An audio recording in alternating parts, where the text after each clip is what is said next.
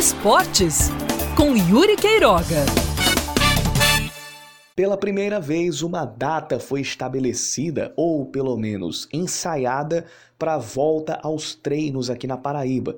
Após uma primeira reunião que aconteceu ontem, a Federação Paraibana já estuda o dia 15 de junho como um dia ideal para que os clubes possam reintegrar os elencos e começar a retomar as atividades visando um retorno do Campeonato Paraibano para o mês de julho. Pelo menos essa é a expectativa a partir do momento em que se estabelece essa data, que vai depender, claro, de uma reunião amanhã com os médicos de cada clube do futebol paraibano.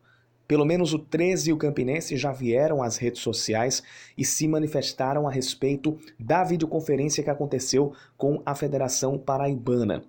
A partir da reunião que a gente vai ter na sexta-feira, devem ser alinhados os protocolos e todas as orientações que cada clube precisa seguir para garantir a prevenção e a segurança dos jogadores, dos membros de comissão técnica nas primeiras atividades também deve ser definido que método vai ser seguido para os jogos.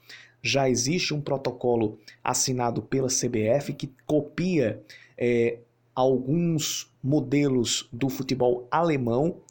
Por exemplo, times não podem ficar mais do que 40 minutos nos vestiários, não pode haver um limite de 40 pessoas acima disso, no caso, para cada partida e aí inclui jogadores, comissão técnica, dirigentes e inclui também o veículo que vai ser utilizado, se todo mundo vai vir de carro de passeio, se vai ser utilizado algum tipo de ônibus, enfim. Então, isso também vai passar pelo crivo das autoridades. Mas aí eu coloco um terceiro ponto, e tem a ver com a entrevista dada pelo Valberto Lira ao Band News Manaíra, segunda edição desta quarta. Mesmo que os jogos sejam realizados com portões fechados, que é o que vai acontecer, não há como você pensar em eventos com público para um intervalo tão curto de tempo.